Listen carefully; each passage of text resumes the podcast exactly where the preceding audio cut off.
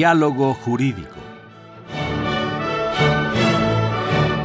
Derecho, Cultura y Humanismo.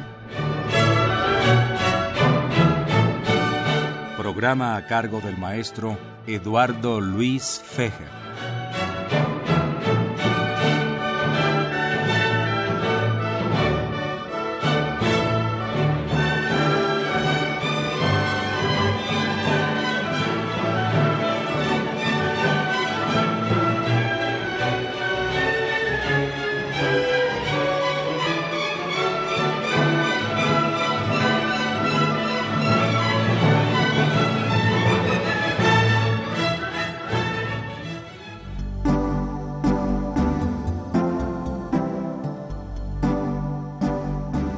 Está usted escuchando Diálogo Jurídico, Derecho, Cultura y Humanismo.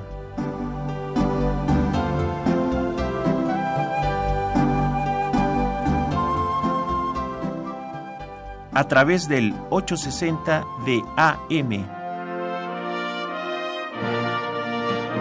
El alma mater del cuadrante.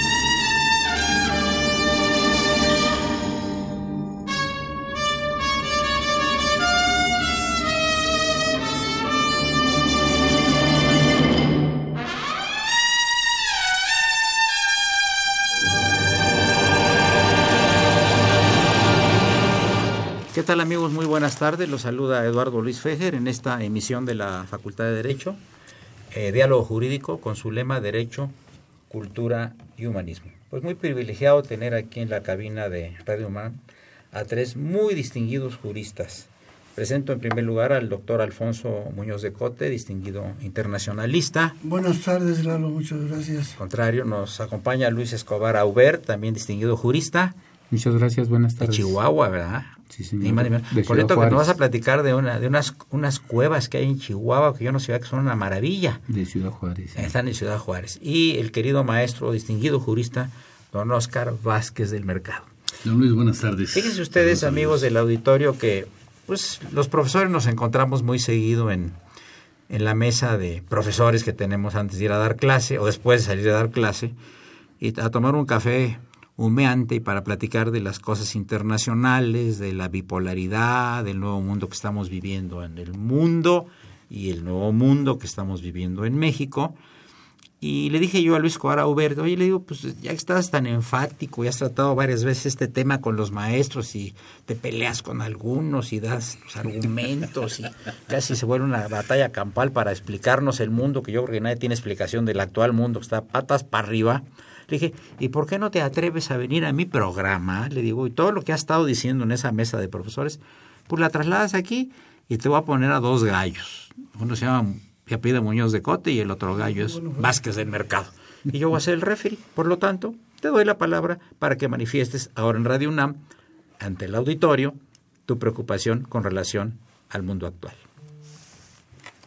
Bueno, es un tema muy complejo y desde luego no veo como rivales este a los dos gallos que son dos gallos ¿Quién sabe? Dos gallos jurídicos Espérate. muy importantes Oscar Gallos pitagóricos. y, y, este y Poncho Muñoz de Cote grandes amigos internacionalistas Eh, la idea es que comentemos así eh, en plan eh, ágil reflexivo sobre este cómo ha ido cambiando el mundo después de los equilibrios que conocimos al término de la Segunda Guerra Mundial, donde la hegemonía norteamericana y sus aliados establecieron junto con Rusia un sistema bipolar y que terminó ese sistema con la caída del muro de Berlín, a raíz del cual se crearon grandes bloques económicos. Y ahora lo que estamos presenciando son paradojas tales como que, por ejemplo, la comunidad europea y vemos a Alemania, que fue perdedora de la guerra, a Italia, que fue perdedora de la Segunda Guerra Mundial, aliados con Francia, este, y ahora inclusive Inglaterra en una reciente reunión del Grupo de los Siete, donde le están reclamando a Estados Unidos muchas de sus posiciones en el mundo. Y Estados Unidos se ha venido eh, retirando en su posición económica, este, en su hegemonía mundial, frente a la gran economía china que está emergiendo, frente a la propia Rusia que después de la caída del muro de Berlín se ha reconstituido, se ha reforzado y está recobrando todos esos espacios vacíos que había dejado la caída de la Unión de Repúblicas Socialistas Soviéticas y nuevamente eh, se coloca en una posición muy importante en, el mundo, eh, la propia Rusia. Y vemos también cómo estas medidas este, inexplicables, porque fue una gran construcción de la diplomacia norteamericana, estas medidas inexplicables que está tomando Donald Trump, por ejemplo, sin necesidad, establecer, cambiar su embajada de Tel Aviv a Jerusalén, lo cual dinamitó todo un proceso de paz de décadas que se había ido gestando en el Medio Oriente y quienes como tú este, y seguramente Oscar y, y Alfonso Muñoz de Cote saben, en Jerusalén, en el casco viejo, viven y conviven y están ahí los musulmanes, este, están los católicos y están los judíos y conviven y no hay pleito entre ellos. Ahí están y ocupan sus calles. Entonces, ¿qué necesidad había de detonar un proceso de paz que costó muchos años construir y violentar además normas de derecho internacional público, de acuerdos del Consejo General de la Asamblea de Naciones Unidas, simplemente por un desconocimiento, al parecer, total de Donald Trump de esos parámetros de la diplomacia mundial? Alfonso. Mira, yo, yo coincido totalmente con Luis en este planteamiento.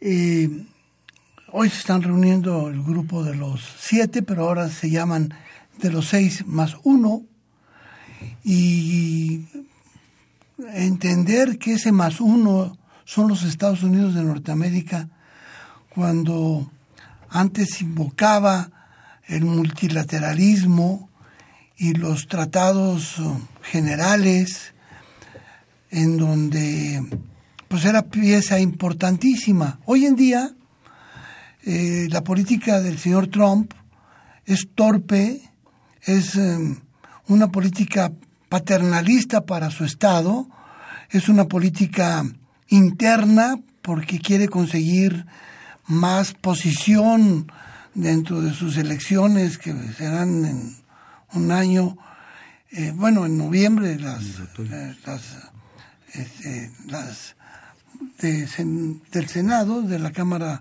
Alta, y esto eh, pues traerá a su partido mayor adeptos porque pues también piensan mal aquellos que en algún momento creen que es eh, la mejor política.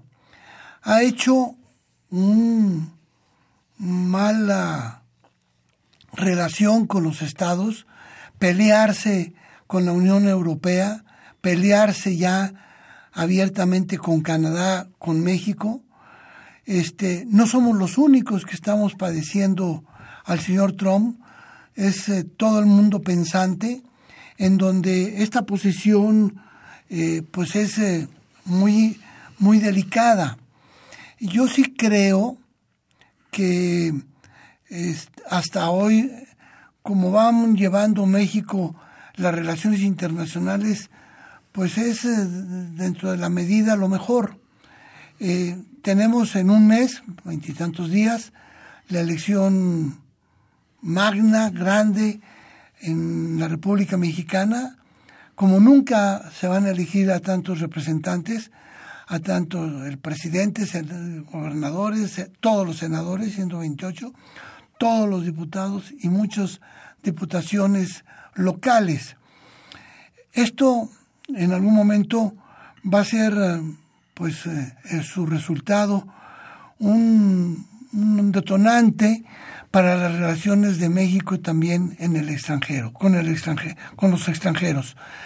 Por supuesto que eh, estas medidas que inmediatamente se adoptaron arancelarias, que para el vino, que para el corcho, que para otras cuestiones agropecuarias, Luis, que estás tan adentrado en esto, nos podrás decir pues que no es nada fácil. Nuestro peso está a 20-20 hoy. Este, eh, parece ser que no se firma el Tratado de Libre Comercio en este año ni en el siguiente, el 2019. Hoy hablaban de que México, el presidente americano decía que México eh, tiene, tiene secuestrado su comercio y que lo única, la única salida sería un acuerdo bilateral. Yo recuerdo en, en diferentes conferencias de la UNCITRAL, este, de la Comisión de Derecho Internacional, de Derecho Mercantil Internacional, que eh, Estados Unidos proponía una situación de multilateralismo, pero él empezaba a bilateralmente tratar sus acuerdos con diferentes situaciones en cada uno de los estados. Y esta política la llevan desde siempre. Este, hoy en día, como la comunicación es tan pronta, tan rápida, este, se da uno cuenta de que, pues, la actitud o la, el trabajo del presidente, en este caso, el presidente americano, pues va en contra de un derecho internacional público. ¿Cómo ves la situación tú del comercio internacional, este, eh, Oscar Vázquez Mercado? Sí, lo que han dicho tanto Luis como Alfonso, eh, en relación con la situación actual, deriva de que de un eh, de un estado norteamericano en el cual llevamos X tiempo, casi dos años, un poquito más, en el cual eh, toma el poder una persona que no tenía experiencia política ni de administración de un Estado. Él era empresario, acostumbrado a que todo el mundo le dijera sí a todo lo que él decía. Y en la actualidad, pues eso no se, no se permite dentro de la política internacional de países. Los países son acuerdos, bilaterales, multilaterales, trilaterales, pero siempre acuerdos, no tomando decisiones de carácter unilateral. Eso rompe cualquier esquema.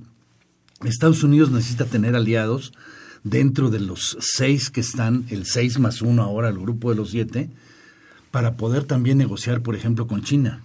Y luego también necesita China y no pelearse con China para que China lo apoye para las negociaciones con eh, Corea del Norte. Entonces, no es posible que derivado de una política empresarial a la cual estaba acostumbrado Donald Trump, en la actualidad quiera manejar a los Estados Unidos y quiera manejar el mundo, ¿sí? Como si fuera su empresa. Entonces, lo primero que tiene que entender es que no es una empresa. Y segundo, ¿quién lo está rodeando en su gabinete para poderlo asesorar? Evidentemente no va a saber de todo, sino tiene que saber dirigir. Una persona que se pueda llamar estadista, que yo por supuesto que no lo catalogo en ese sentido, necesita rodearse de personas capaces que lo orienten en distintas materias, en el comercio, en la diplomacia, en la seguridad, eh, en, todos los, en todos los ambientes. Y creo que también ahí ha fallado. Pensar que en el poco tiempo que tiene como presidente ha habido una serie de movimientos en el gabinete. Bien, amigos, llegamos a la primera parte de, del programa. Les recuerdo que se encuentran los juristas Escobar Auber, Muñoz de Cote y Vázquez del Mercado. Esto es Radio Universidad Nacional Autónoma de México, es el programa de la Facultad de Derecho de lo Jurídico y nuestro lema es Derecho, Cultura y, Humanismo. Soy Eduardo Luis Fejer. Continuamos en unos momentos.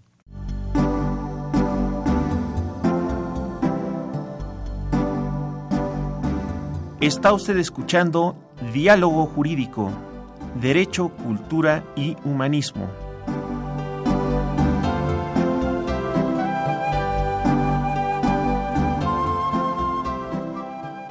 a través del 860 de AM. El alma mater del cuadrante.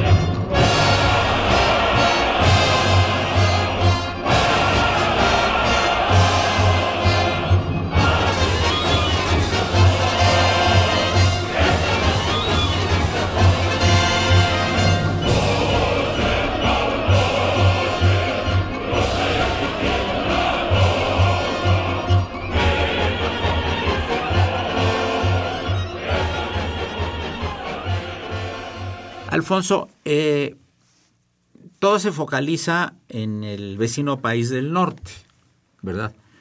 Por lo inusitado de la aparición de una persona que tiene sus características propias. Si no hubiera aparecido en la escena política este personaje, ¿cómo concibirías al mundo? ¿Exactamente igual o este le dio una vuelta así de 180 Yo grados? creo que lo hemos platicado con Luis Escobar, este cambio que al mundo le ha dado de timón el señor Trump es eh, muy, muy fuerte.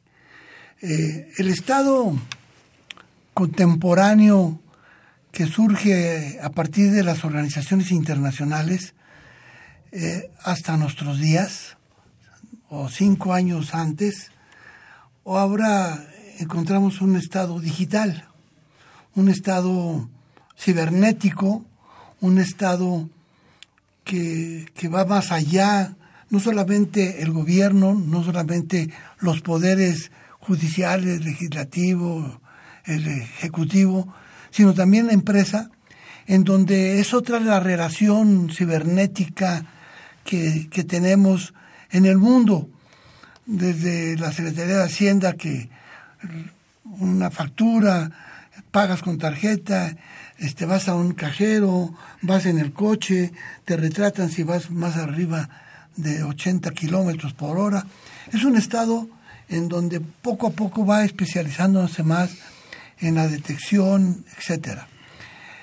Cuando viene una mundialización tan galopante con las organizaciones internacionales, cuando los tratados de libre comercio son parte de un proceso a la cual nos debemos de llegar posteriormente a un mercado aduanero, a un mercado común, a una unión económica, hasta también en lo migratorio, vemos que surge un gobernante del país más poderoso del mundo a querer él cambiar reglas y hacerlas a su antojo para beneficio doméstico, para beneficio americano.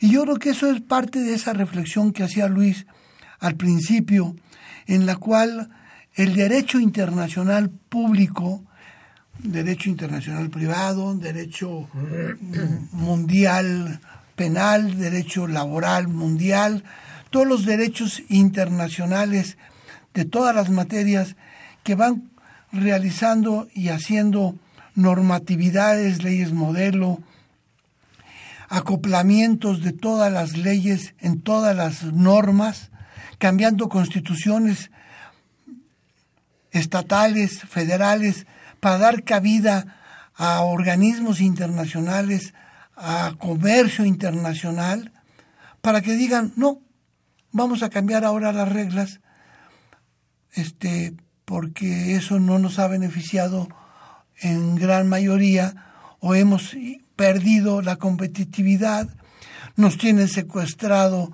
al sistema este, automotriz o a la industria automotriz.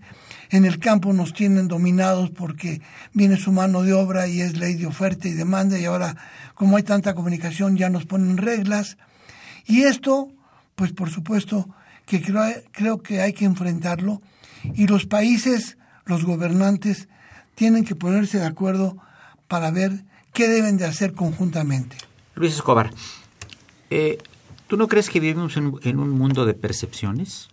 Porque acontecen en el mundo unos uh, eventos terriblemente trágicos y luego desviamos la atención en cosas particulares que no tienen tanto efecto.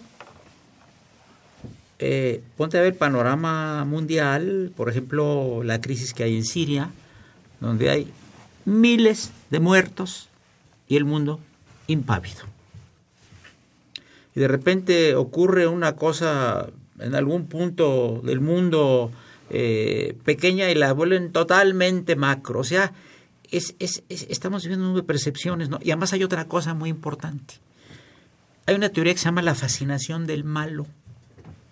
Seguimos a la gente mala nos, vuelve más atractivo el que habla más, el que habla más con sueños, el que me habla más con cosas etéreas, que el que eh, hace promesas concretas. ¿A qué se debe que nos estemos volviendo tan emocionales? Tú pones un, programa, un programa del Medio Oriente, pero no pones otro.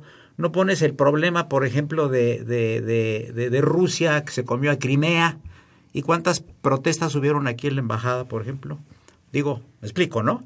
O está el señor de Duterte ahí en las Filipinas que dice que personalmente ha matado a varias personas y no hace nada. Entonces me estoy explicando. Entonces, estamos en un mundo de percepciones. Hoy los malos están en ese lugar. Y, y el que hace una cosa mayor, dice, ni en cuenta. Es mi punto de vista. O sea, vivimos en un mundo de percepciones. Bueno, sin duda es una percepción tuya que yo respeto. Ay, qué buena contestación. Este, Yo creo que hay, yo creo que hay, hay hechos, hay actos reales que se pueden este, analizar y revisar. Y desde luego no nos alcanzaría el tiempo de este programa para citar todos los casos este, que pudiéramos analizar y revisar. Las este, broncas en, en, todos los continentes, en todos los continentes. Si vemos, por ejemplo, África, donde se está muriendo prácticamente la, población de hambre. O los migrantes a este, Europa. Terrible, unos dramas espantosos. Así es. Aquí mismo en este en nuestro país también tenemos bastante material, ¿no? Uh, este lamentablemente. ¿eh? Y quiero regresando un poco al tema que este que estás eh, poniendo en la mesa eh, respecto de la fascinación del malo. Pues sí, a lo mejor sí este, nos fascina el malo, pero también recuerda que por lo menos la idiosincrasia, la forma de ser del mexicano, la psicología del mexicano, ¿no? De la que escribió y tú conoces muy bien a, a Samuel Ramos, también estamos con la víctima nos identificamos mucho con la víctima. Sí, es correcto. Este, entonces tampoco es tan, tan así las cosas, ¿no? Eh, y retomando un poco el, el, tema que planteaba este Alfonso Muñoz de Cote, muy bien por cierto, es que eh, dentro de la dinamitación de que dinamitó eh, ese orden internacional que costó mucho tiempo, que además construido por ellos mismos, este, ahora como país nosotros en México estamos enfrentando las consecuencias de ese deplorable estilo de gobernar de Donald Trump que además no es América. Estados Unidos es una sociedad admirable por muchos conceptos y ellos no son Trump, ni se identifican con Trump. Y Trump se va a ir de la Casa Blanca y va este, a ver cambios de cómo están sucediendo las cosas en México. Yo creo que eh, si bien es cierto que la agresión, la agresión verbal este, contra México, como lo ha hecho Donald Trump, tiene un tinte electorero, pero no debemos de dejar pasar eso de ninguna manera y tampoco creo que es correcto las, las, posiciones de algunos que ya hasta le quieren declarar la guerra a, Trump, ¿no? Este, no, no se trata de eso. Somos naciones que tenemos que haber madurado ya y tenemos que superar ese antiyanquismo tan a flor de piel que todavía cargan muchos los mexicanos. Este, necesitamos entrar en una relación más madura, más serena y buscar el bien de México en el contexto de esa relación. Ya no va a ser tratados este eh, multilaterales. Ya el comercio se va a regir con otras formas. Bueno, tenemos que buscar de qué manera México se inserta en ese nuevo concierto mundial. ¿Cuáles van a ser esas reglas? Y tenemos que ayudarlas a construir. México antes eh, diplomáticamente era muy respetado para la construcción de esas reglas. Ahora ya este, hemos perdido mucha posición a nivel mundial a ese respecto. Entonces, eso es este, muy preocupante porque lo vamos a ver muy pronto en el valor del peso, en la pérdida de exportaciones, en, muchas cosas que se, se, explican los últimos 30 años el modelo de desarrollo económico nos llevó a tener como tenemos ahora una industria automotriz en México que genera mucho empleo, pero que es, es de subsidiarias norteamericanas. Entonces nos fuimos a un desarrollo este, eh, subsidiario de, la, de, los Estados Unidos y se está viendo que no está funcionando. Entonces, en este nuevo capitalismo financiero mundial, ¿cuál va a ser el papel de México? Ya se están empezando a ir capitales. Este, ¿cómo, ¿Cómo vamos a, a funcionar como, este, como país? ante esos avatares internacionales que, vemos venir. ¿Qué vamos a ver cuando en el próximo otoño haya elecciones y cambie los equilibrios de fuerza político entre los republicanos y los demócratas? Tenemos que estar preparados y creo que aquí en México nuestros diplomáticos son muy capaces y tienen que tener ya respuestas a eso, anticiparnos. Lo que voy yo este, un poco es eh, a que necesitamos ya ir construyendo escenarios prospectivos de qué va a pasar en el corto, en el mediano y en el largo plazo, a nivel global y también en la relación bilateral con Estados Unidos. O sea, alternativas, Alfonso Muñoz de Cote. Varios escenarios, como dice Luis, y en este escenario que se presente habría que actuar así, en este escenario habría que actuar así. Y a ver, sí. Por supuesto, y yo pienso que, y coincido totalmente, que tanto en la Secretaría de Relaciones Exteriores como Hacienda y Comercio han visto la perspectiva, ¿sí? Eh, de las acciones que el gobierno debe de emprender. Yo, yo, no vi este, fuera de lugar el que se hayan acercado al candidato Trump en aquel tiempo que estaba haciendo su, su campaña, porque creíamos que, que nunca iba a llegar a ser el presidente. Yo creo que hay que ver todos los escenarios. Y eso, perdone, nadie se ha levantado a decir con voz fuerte, no fue malo. Y yo creo que es parte de una composición que se tuvo en relación con los Estados Unidos, porque venía peor, venía con la espada desenvainada a decir lo que era, con un rompimiento total y absoluto, cosa que no lo ha habido, eh, total. Y al contrario, pues es el presidente hoy y hay que, un poco lo que dijo Luis, este, pues acercarnos y si es bilateral, pues entrarle a lo bilateral. Y siempre viendo por los intereses mexicanos, por los intereses de los trabajadores, no una cláusula que digan, yo te firmo el Tratado de Libre Comercio y cada cinco años tenemos que empezar de nuevo a hacer toda la el proceso de la negociación del Tratado de Libre Comercio. Qué bueno que tenemos y somos el país que tiene más tratados de libre comercio, claro, por eso tenemos tanta experiencia para poder tratarlos. Lo que pasa es que estamos tratando pues con un cliente, con un socio con un asociado que es muy difícil, porque cambia las reglas diario, ¿verdad? Claro. Amigo, le recuerdo que nos encontramos en el programa de la Facultad de Derecho. Están los juristas Oscar eh, Vázquez del Mercado, Luis Cobar Auber y Alfonso Muñoz de Cote tratando estos temas tan complicados que son las relaciones internacionales, el mundo global que estamos viviendo y que tendremos que seguir viviendo y además lidiando con él. Soy Eduardo Luis Fejer, es la parte media del programa, es Radio UNAM, es el programa de la Facultad de Derecho. Gracias.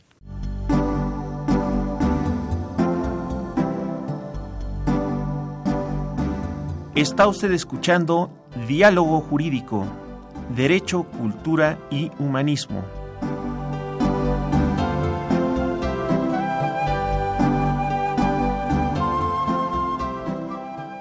A través del 860 de AM. El alma mater del cuadrante.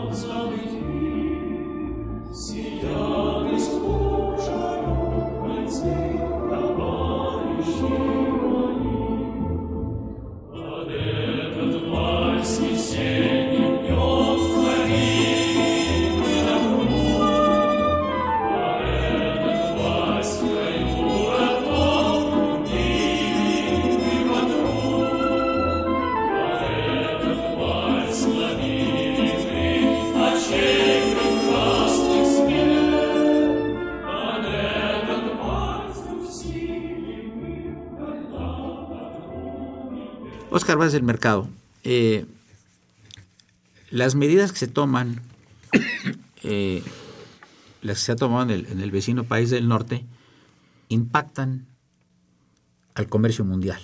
Sí. Platícanos un poco más de eso. ¿Estamos tan interrelacionados todos ya?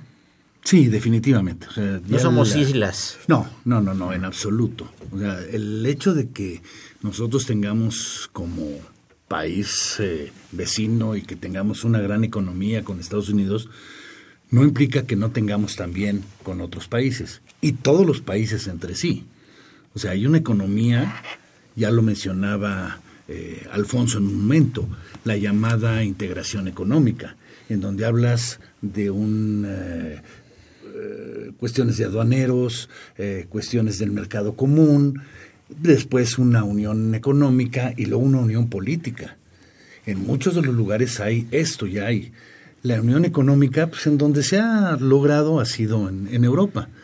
Y la igual la unión política, en donde tienes una constitución de la cual pues no se han firmado totalmente, hay todavía eh, muchas negociaciones, pero tiene que ser integral. O sea, no puede haber un aislamiento en la materia del, eh, de la parte comercial. Y yo no hablo nada más del derecho comercial, hablo en general del derecho, porque es la cuestión laboral, la cuestión penal, la cuestión fiscal, la cuestión eh, eh, penal de todos los tipos en los cuales tiene que haber como un acuerdo para poder resolver de manera integral estos problemas económicos. No puede haber, como lo mencionaba eh, hace un momento, decisiones de carácter unilateral porque se haya una, una potencia. Sí es una potencia, pero no puede haber ese tipo de decisiones de carácter unilateral que al, al mismo país los están, lo están golpeando, ¿no?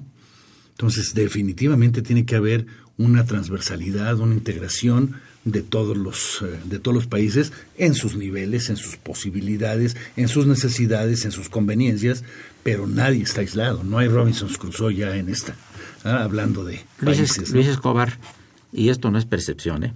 decía, decía, decía Churchill que a menudo los dos enemigos se acostaban en la misma cama para perjudicar a un tercero. ¿Es esto el, mundo actual que tenemos? Que estamos viendo cosas pues un poco inverosímiles. Tú ya las mencionaste al principio. Eh, bueno, este, ya que recuerdas a Winston Churchill, efectivamente él en gran medida eh, fue el arquitecto de ese nuevo este, equilibrio mundial. Pero lo que me llama a mí la atención es que ahora inclusive ni la propia Gran Bretaña tan incondicional de los Estados Unidos lo está acompañando en algunas cuestiones eh, comerciales. Creo que en muchas. En muchas, por ejemplo. Y Francia. Eh, Francia, que era su aliada, ahora aparece con Alemania y con Italia, que son las perdedoras. Y, este, y regresando un poco al tema este de cómo ha afectado al mundo eh, y a esas relaciones, eh, por ejemplo, en Corea, ese acuerdo, cual, como quiera que haya sido, que detuvo la posibilidad de una conflagración nuclear allá en los principios de los 50, ahora está cambiando. La apertura comercial que hizo Nixon con China ahora se está peleando con China. Su aliado tradicional, Japón, está teniendo problemas con Japón. Los aranceles que está fijando, por ejemplo, en materia de acero y aluminio, no solo afecta a México y a Canadá, también a la comunidad europea. Entonces se está peleando con todos y con todos al mismo tiempo. Entonces yo creo que necesitaría una cama más grande para acostarse con tantos enemigos, porque este está generando una, un clima este mundial de mucha distorsión, de, mucha confrontación. Eh, muchos pensamos, por lo que veíamos y observábamos, que la salida iba a ser eh, orientar, una vez que ya los bloques económicos tradicionales se habían al parecer agotado, que la salida iba a ser por el lado, me refiero al capitalismo eh, financiero occidental, por el lado de la alianza con, con, este, con China, la alianza esa que se planteó, la alianza con el Pacífico en todos los países de la ribera de ese gran océano, el mar Pacífico, el océano Pacífico. Pero pues ya ahora también ya se está peleando con los chinos y eso nos lleva a este a muchos escenarios eh, difíciles. Por ejemplo gran parte de, ese comercio va a ser en materia agroalimentaria. Y a nosotros nos va a afectar terriblemente como país. Aunque nosotros ya estamos exportando mucho a China. Por eso es necesario revisar cómo nos vamos a comportar ante la posibilidad que apuntaba y que yo coincido con Alfonso Muñoz de Cote, no va a haber TLC en este 2018 y más nos vale que no haya. A pesar de lo que digan de que este no tenemos miedo a negociar, pero tampoco vamos a negociar con miedo. Este negociemos con ellos, pero negociemos en un plan de igualdad y de respeto. Aunque reconozcamos y tengamos que reconocer en la mesa de negociación que somos una economía asimétrica. Alfonso, eh, vamos a platicar un poco de la... Estamos hablando intemporalmente, ¿no? Del papel histórico de la Organización de Estados Americanos y el papel de México históricamente en este organismo que está en Washington, por supuesto. Este organismo regional cumple 70 años en este 2018. En 1948 se echa a andar como un mandato de las Naciones Unidas para que los diferentes continentes tengan una organización debidamente instrumentada. Claro, la sede se pide que sea en Washington. Esto no gustó o no ha gustado en los tiempos pero, pero ahí está. Y en algún momento estos 35 países que componen América, estos 35 países que componemos América, eh, en la gran mayoría de los tiempos, desde hace 70 años para acá, hemos estado unidos. Nada más la salida, la expulsión de Cuba en el 54, cuando precisamente Vicente Sánchez Gavito, embajador de México en la OEA, defendió la posición y estuvo en contra de la salida, ¿no? 6-4, ¿no? 6-4, ¿no? 1964, perdón. Vicente Sánchez Gavito era el embajador y esto pues trae aparejado que 52 años, 52 años, este, la ONU eh, trabajara o estuviese sin Cuba. Hoy en día es otra su acción. Siento que países em, no le han dado eh, pues el, el, respeto debido. Venezuela está completamente este, bronqueada y la OEA eh, este, pues no está de acuerdo con toda la política de Venezuela. Este, ha habido problemas con eh, Ecuador, ha habido problemas también con otros países que, que no están de acuerdo con, eh, con la estadía ya en la OEA, pero yo veo una OEA dedicada más bien a asuntos de derechos humanos de particulares, en donde ha descuidado, por decirlo así, este, este enfrentamiento hacia situaciones de tipo económico, de tipo geopolítico. No sé, Luis, tú cómo hayas visto, tú que has ido más tiempo a Washington, este, tu percepción sobre esto. Ya me quitó la chamba de entrevistador, Alfonso. No te preocupes, Alfonso, muchas gracias. Pero tomo la pregunta, gracias. Broma, por supuesto, encantado. Bueno, el programa es el jueves. ¿eh? La verdad es que para muchos la OEA funcionó como un instrumento de la Guerra Fría, este, porque se quedó callada, si bien expulsó a Cuba en su momento, se quedó callada cuando todas las dictaduras suramericanas este, llegaron al poder, por ejemplo, ¿no? Y siempre tuvo por ahí el Tratado de Asistencia Recíproca de Río, donde este, se juntaban los ejércitos de la región, y creo que los principios que la rigieron en, en su fundación se fueron extraviando en el camino. Alfonso. Sí, este Sigue entrevistando, encantado. Gracias, muy bien.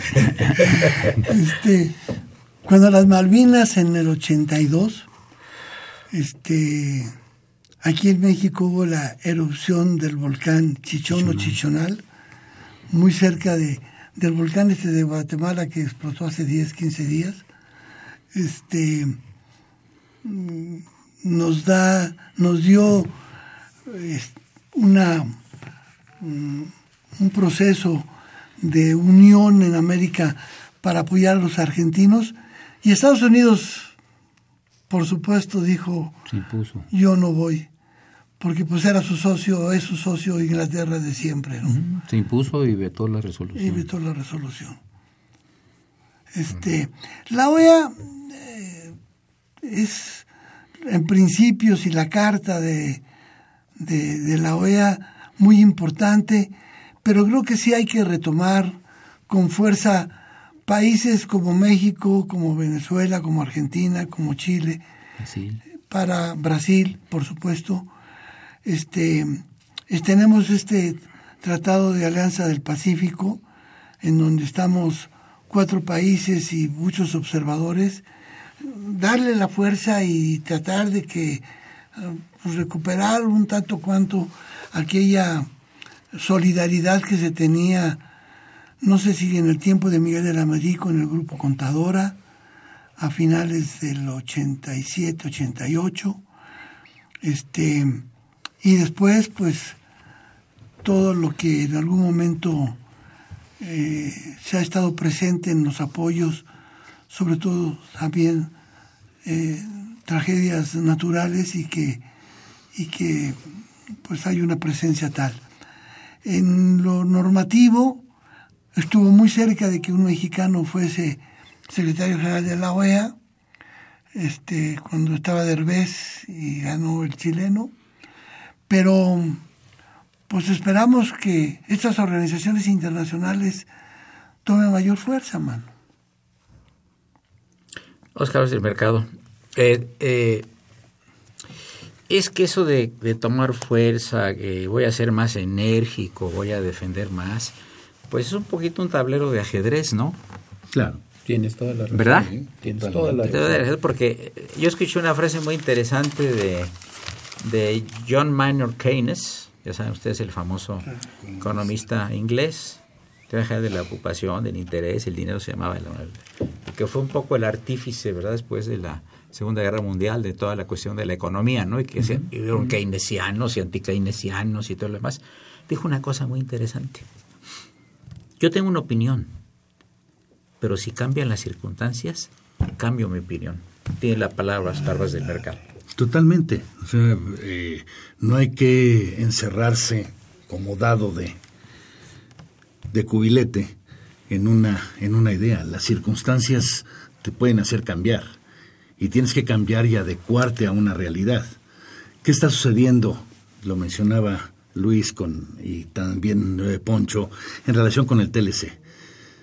No vamos a tener una reforma a ese TLC tal vez en este año ni en el 2019. Pero si nos vemos cuál es uno de los elementos que han sido obstáculo para poder suscribir este TLC, es la forma de dirimir las controversias, como es el arbitraje. Ese es un elemento sustancial y Estados Unidos lo, lo quiere eliminar. Que es un punto insalvable, el capítulo 19. Exactamente. Bueno, vamos a pelearnos en el segmento que sigue, pero les quiero recordar hay una frase también que tiene que ver con la anterior de John Maynard Keynes, nada más en la voz de un, co- de, de un famoso cómico norteamericano de los años 20, 30, que fue Grucho Marx, de los hermanos Marx. Él le decía, señores, yo tengo mis principios. Ah, pero si no les gustan, los puedo cambiar. Continúen en el 860, esto es Radio UNAM. Gracias.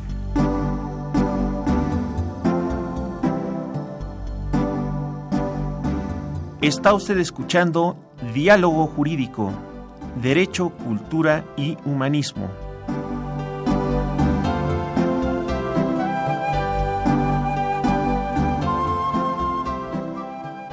A través del 860 de AM. El alma mater del cuadrante.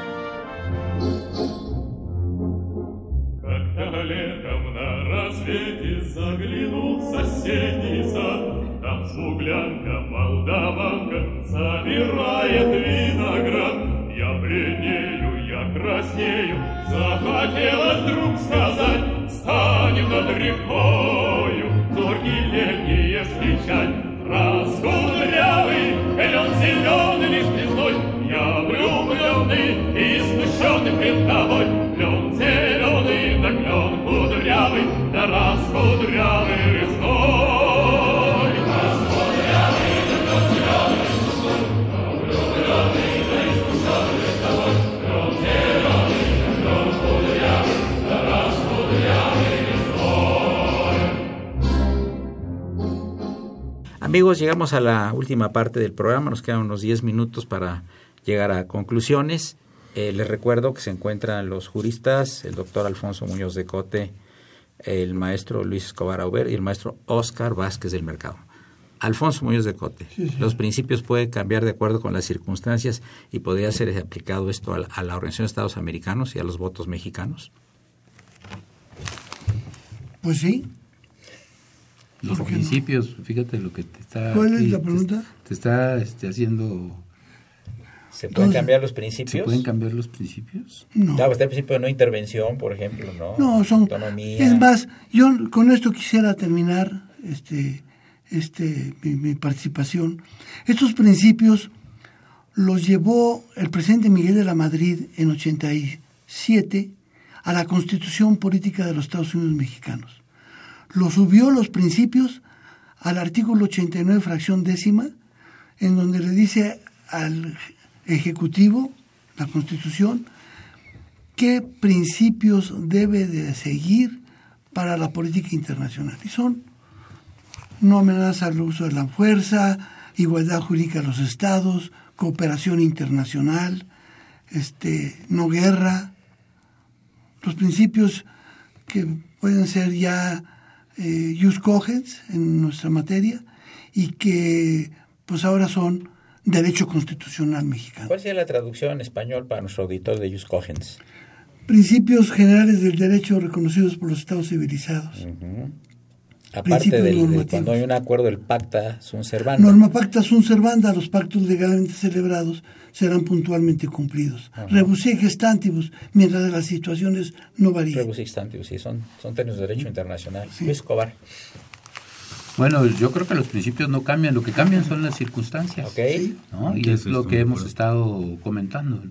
Este, la composición mundial no está escrito en las tablas de la ley, sino que han ido cambiando y se han ido acomodando. Lo que tenemos que hacer es estar listos, preparados, este, para actuar en esos nuevos escenarios. Bueno, tenemos unos minutos más. Lo que pasa es que eh, eh, ante escenarios y personajes tan cambiantes, pues luego no es fácil que seamos tan cambiantes como cambian los personajes.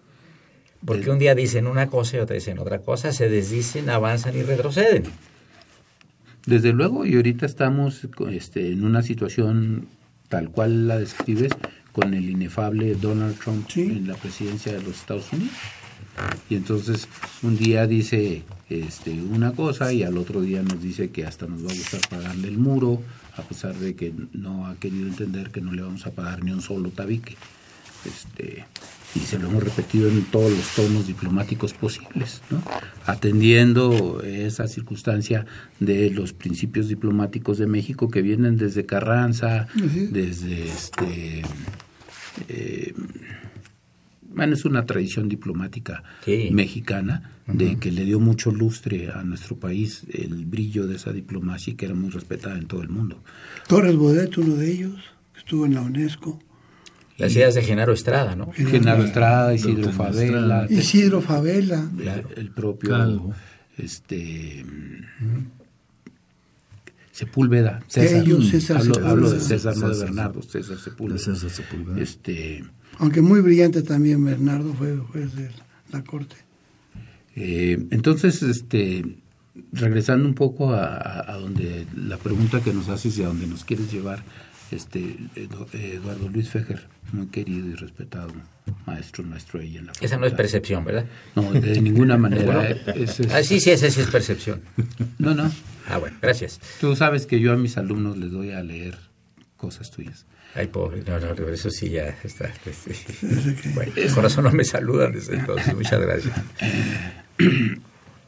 No, es muy, es muy interesante, muy importante ver cómo el mundo va cambiando, cómo las reglas van cambiando y cómo nos está pegando a nosotros como país y qué es lo que tenemos que hacer nosotros para insertarnos en esa nueva realidad geopolítica mundial. Tenemos que estar listos, tenemos que estar preparados. Fíjate, Poncho, fíjense ustedes, este, Luis, Alfonso y Oscar, que recientemente me tocó estar en un examen muy interesante de maestría de una tesis de una muchacha que está vislumbrando lo que puede ocurrir con los robots y cómo regular al robot. Y ya empezaron los robots, ya hay gente aquí en los hospitales de X nivel que las cirugías son con robots o están dirigiendo desde México un robot que está operando en, en Nápoles, Italia, ¿verdad? Ahora, cuando los robots tengan una cierta inteligencia propia y autonomía, imagínate lo que va a pasar. A ver, Alfonso. Pues ¿Vas a mandar un robot a dar clase a la facultad? Cuando estos micrófonos piensen mejor que uno, ¿para qué viene ya uno? ¿Con qué, perdón? ¿Cuándo qué? Cuando los micrófonos piensen más que uno. Ajá, Oscar. es, eh, claro que es un mundo que viene, ¿eh? Por supuesto. Es el estado digital. Y los, y los principios van a seguir siendo los mismos. Tenemos que adecuarnos a lo siguiente.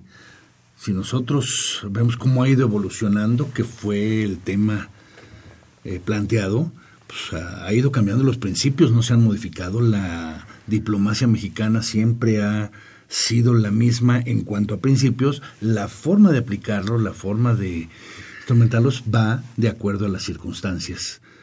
Yo me acuerdo cuando entré, perdón, finalmente, cuando entré a la Facultad de Derecho, ya hace algunas décadas, nos sorprendía una materia optativa que era Derecho Aéreo y Espacial. En 1959, ¿a qué se refiere esto, no? ¿Cómo? Si apenas empezaron los aviones. Bueno, es para tanto, ¿eh? Yo no soy de, no soy de Orville Wright, ¿eh? de la época que me lo merezco, pero no. El, Tratado de Chicago de 44 apenas. Sí. Tú has de haber entrado en 60. ¿A dónde? A la Facultad de Derecho. 59. O Eduardo Luis Fejer, ¿recuerdas cuando hace 10, 15 años quizás se hablaba de los delitos cibernéticos y que teníamos que legislar? Nos quedamos fríos. ¿De qué se trata esto? y ahora es una realidad. Nos alcanzó el nos futuro. ha sobrepasado, y por supuesto. Nos en alcanzó el algunos futuro. casos nos ha sobrepasado a la normatividad que tenemos y entonces hay que irla Empatando. empatando. Y quiero decirles amigos que también nos alcanzó el padre Cronos porque ya nos está haciendo la seña de que se acaba el programa. Yo le agradezco mucho a mi querido Miguel Ángel Ferrini, a que le mando un abrazo muy afectuoso en los controles, hombre de cultura, no solo un gran técnico, sino un hombre de cultura. Eh, agradecerle eh, eh, el haber llevado este programa desde esa máquina infernal que tiene usted frente a usted, que es una computadora. La imagen siempre grata del padre Cronos, don Francisco Trejo, gran escritor que recientemente presentó en Antropología su, su libro y que lo ha hecho este año con muchísimo éxito. Ya estamos esperando el segundo tomo. Eh, asistentes de producción, Víctor Aguilar y el niño de la radio, Raúl Romero. Soy Eduardo Luis Fejer y mi agradecimiento a Alfonso Muñoz de Cote, a Luis Gracias Guara a ti, Uber Eduardo. y Gracias, a gracias. Oscar Vázquez del Mercado. y a ustedes, gracias, amigos Luis. del auditorio, la mejor de las tardes. Soy Eduardo Luis Fejer, es el 860 de Radio Universidad Nacional Autónoma de México, el alma mater del cuadrante.